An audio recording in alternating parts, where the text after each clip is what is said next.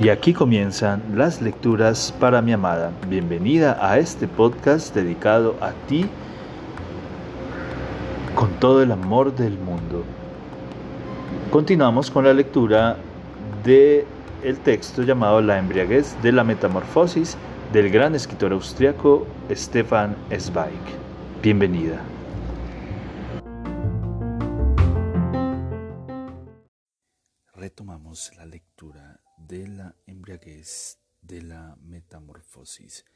Novela del escritor austriaco Stefan Zweig.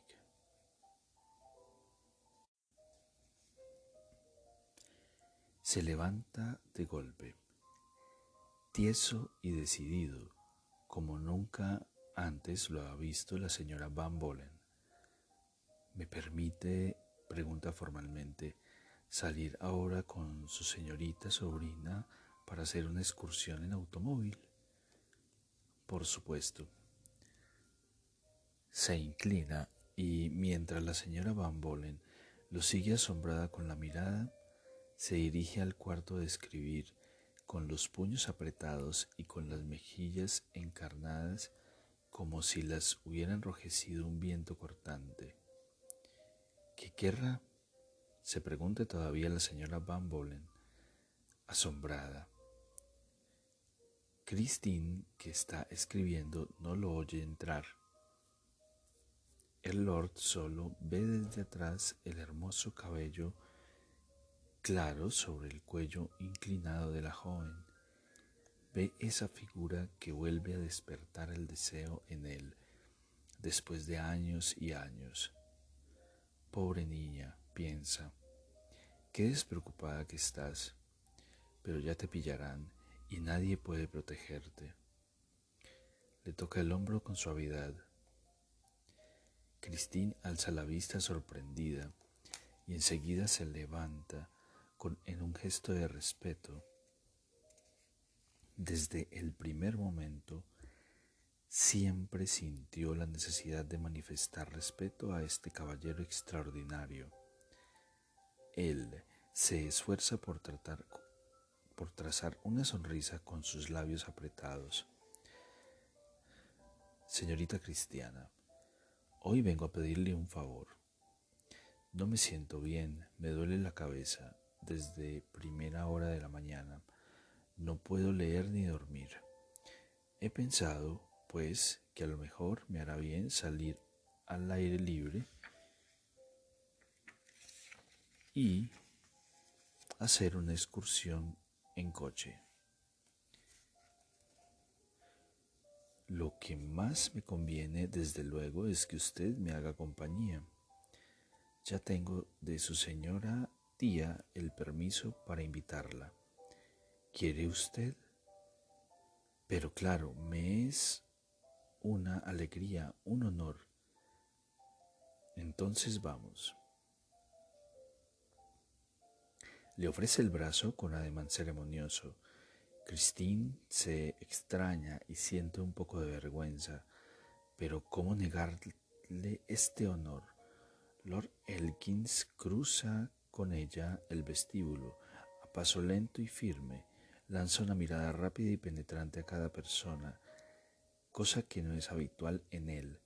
Su postura manifiesta claramente una amenaza. No la toquéis. Normalmente suele pasar entre los otros con expresión cortés y amable, como una sombra gris y tranquila y apenas perceptible, pero esta vez clava, desafiante, la vista en cada pupila extraña. Todo el mundo comprende la intención demostrativa inherente al hecho de cogerla del brazo y de tratarla con marcado respeto. La viuda del consejero privado alza la vista consciente de su culpa. Los Kingsley saludan casi asustados al ver al anciano e intrépido paladín de cabellos níveos atravesar con mirada gélida el amplio espacio acompañando a la joven.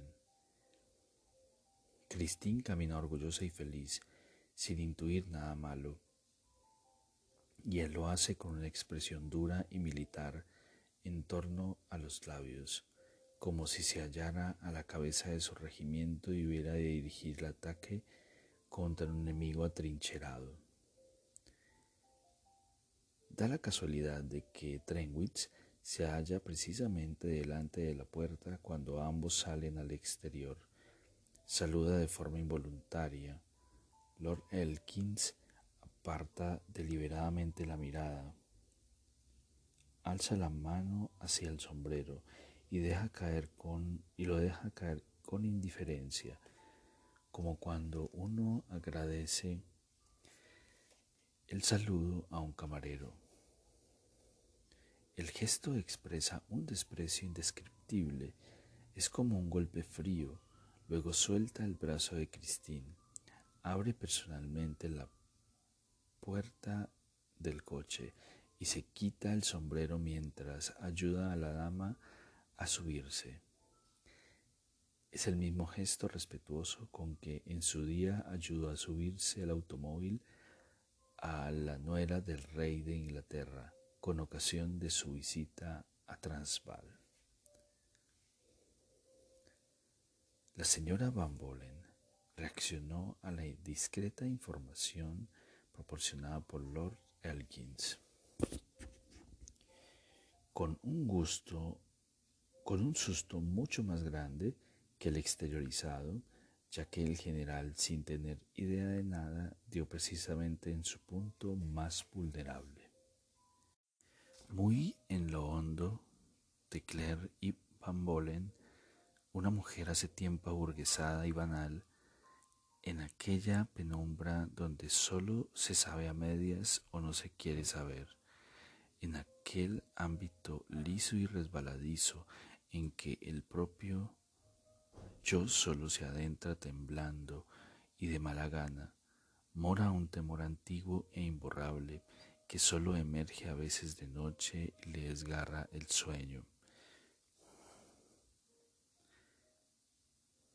El temor a que se descubra su pasado, porque cuando Clara, expulsada con astucia de Europa, conoció a su Van Bolen y recibió la propuesta de casarse con él, no tuvo el valor de confesar al burgués honrado pero un tanto melindroso el origen opaco del pequeño capital que aportaba al matrimonio. Decidida, le mintió diciendo que había heredado los dos mil dólares de su abuelo. Y durante todo el matrimonio el marido cándido y enamorado no había dudado ni un instante de la exactitud de tal información. No había nada que temer de su flemática bondad, pero cuando más se aburguesaba Claire, tanto más la aterraba el fantasma de la amenaza de que algún azar inocente, un encuentro inesperado, una carta anónima, sacara a la luz aquella historia enterrada. Por eso evitó durante evitó durante años con tenacidad sistemática encontrarse con compatriotas. Cuando su marido pretendía presentarle a algún corresponsal vienés, ella se ponía, ella se oponía y apenas logró dominar la lengua inglesa con cierta fluidez, hasta se negaba a hablar en alemán. Cortó todo contacto epistolar con su familia y ni siquiera enviaba un escueto telegrama en las ocasiones más señaladas. Sin embargo, el miedo no cedía, al contrario, crecía con el ascenso burgués y cuanto más se adaptaba a las rígidas costumbres norteamericanas, tanto más nerviosa la ponía el temor de que algún chisme fugaz avivara las brasas ocultas bajo las cenizas. Bastaba que un huésped sentado a la mesa contara haber vivido largo tiempo en Viena para que ella pasara la noche sin dormir. Tal era el calor que emitía aquella chispa en su corazón. Luego, la guerra casi La guerra apartó de golpe todo el pasado hacia una época casi mítica e inaccesible. Los diarios y revistas de aquel entonces estaban enmohecidos y la gente tenía otras preocupaciones y temas de conversación. Todo había pasado, todo había caído en, lo, en el olvido. Así como un proyectil alojado en el cuerpo se enquista con el tiempo en el tejido. Primero duele con los cambios climáticos, pero luego queda como algo no del todo extraño en el cuerpo cálido e insensible a él. Olvidó aquel trozo delicado del pasado gracias a la dicha despreocupada, a la actividad sana. Madre de dos robustos hijos, ayudaba a veces con el negocio. Pertenecía a la sociedad filantrópica y era vicepresidenta de la Asociación de Ayuda a Expresidiarios, es decir, una persona apreciada y respetada en la ciudad, por fin su ambición largo tiempo, resumida, podía explayarse en una casa nueva, visitada además por las mejores familias. Por eso evitó durante años, con tenacidad sistemática, encontrarse con compatriotas. Cuando su marido pretendía presentarle algún correspondial bienes, ella se oponía y apenas logró dominar la lengua inglesa con cierta fluidez, hasta se negaba a hablar en alemán. Cortó todo contacto epistolar con su familia y ni siquiera enviaba un escueto telegrama en las ocasiones más señaladas sin embargo, el miedo no cedía, al contrario, crecía con el ascenso burgués y cuanto más se adaptaba a las rígidas costumbres norteamericanas, tanto más nerviosa la ponía el temor de que algún chisme fugaz avivara las brasas ocultas bajo las cenizas. Bastaba que un huésped sentado a la mesa contar haber vivido largo tiempo en Viena para que ella pasara la noche sin dormir. Tal era el calor que emitía aquella chispa en su corazón. Luego la guerra apartó de golpe todo el pasado hacia una época casi mítica e inaccesible. Los diarios y revistas de aquel entonces estaban enmohecidos y la gente tenía otras preocupaciones y temas de conversación. Todo había pasado, todo había caído en el olvido, así como un proyectil alojado en el cuerpo se enquista con el tiempo en el tejido.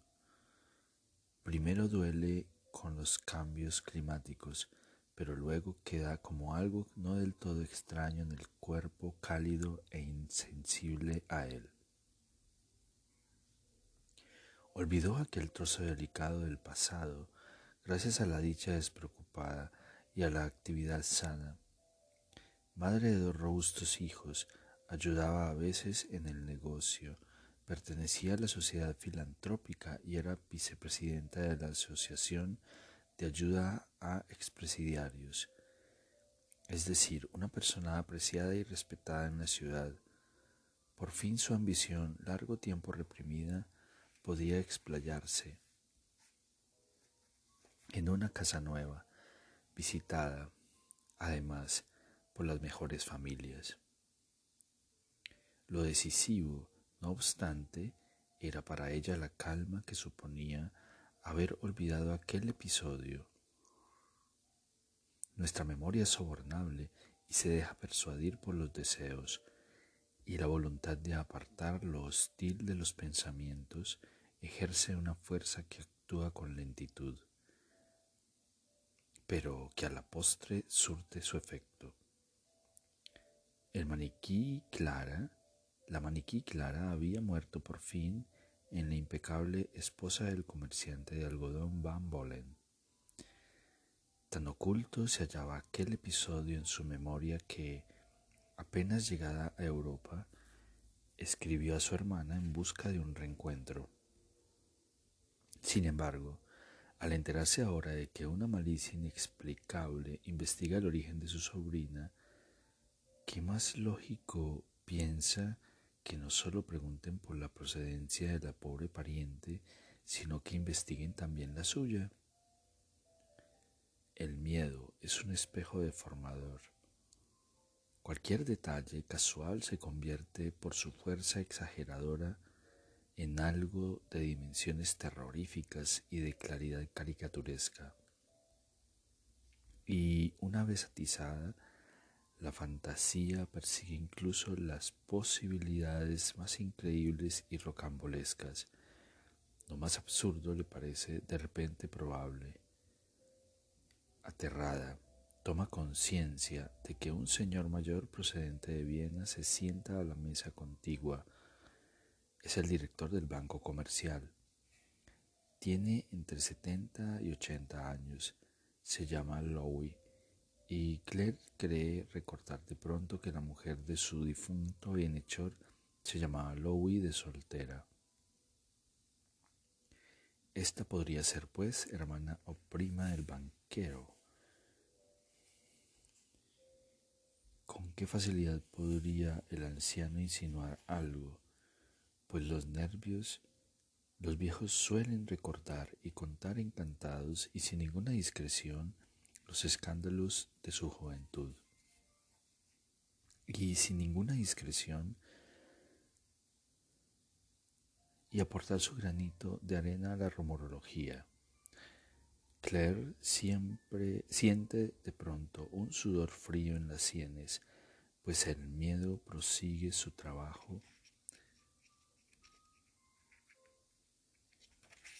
de manera sofisticada y sugiere de pronto que el viejo Louis presenta un parecido asombroso con la esposa de su bienhechor, los mismos labios carnosos, la misma nariz aguileña. En la fiebre de sus alucinaciones quiere saber a ciencia cierta que se trata del hermano, que este hombre la reconocerá sin la menor duda y recalentará con todo lujo de detalles aquella vieja historia, néctar y ambrosía para los Kingsley y Guggenheim. Así las cosas, Anthony recibirá el día siguiente una carta anónima capaz de destruir de golpe y portazo 30 años de matrimonio sin que el padre sospechara nada malo.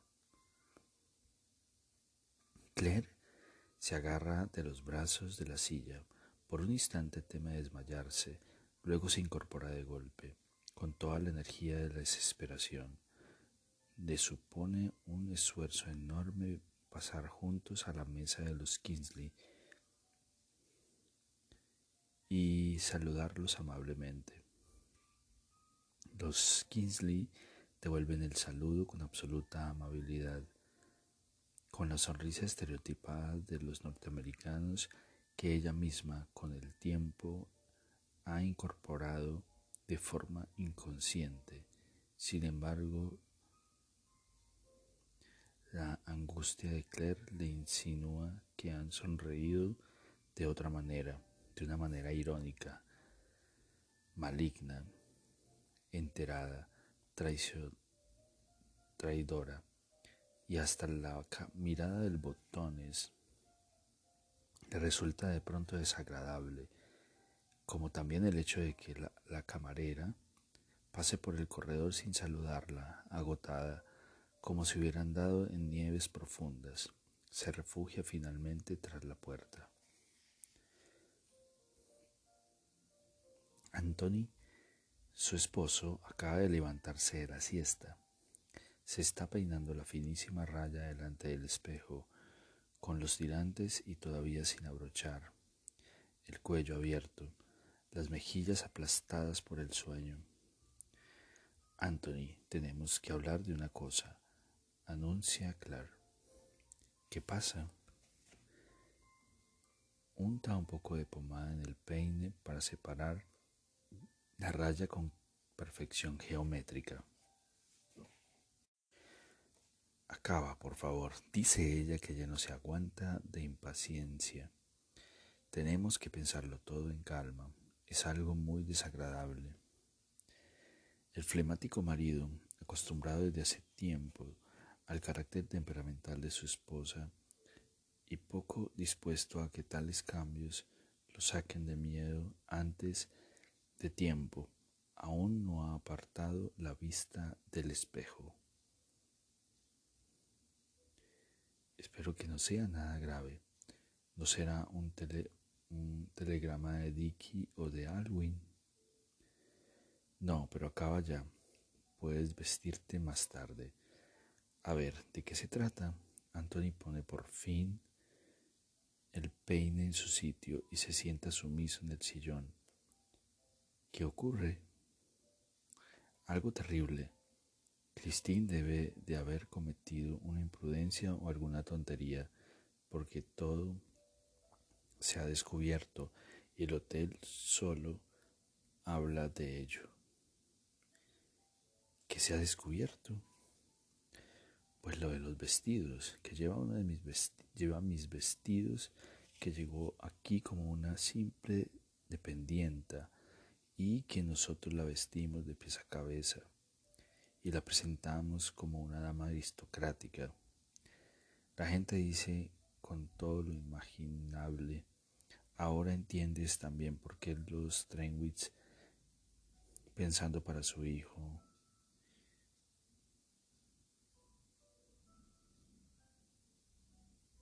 y consideran que los hemos engañado. Ahora estamos comprometidos ante todo el hotel. Esa niña torpe debe haber metido la pata. Dios mío, qué vergüenza. ¿Cómo que qué vergüenza? Todos los norteamericanos tienen parientes pobres. Prefiero no mirar con lupa a los sobrinos de Guggenheim, o de los Roski, o de los Rosenstock, oriundos de Kopno. Apuesto a que tienen una pinta muy diferente. No entiendo que sea una vergüenza haberla vestido con decencia. Y aquí terminan las lecturas para mi amada. Espero este capítulo haya sido de tu agrado. Te amo, te amo con todo mi ser, todo mi corazón.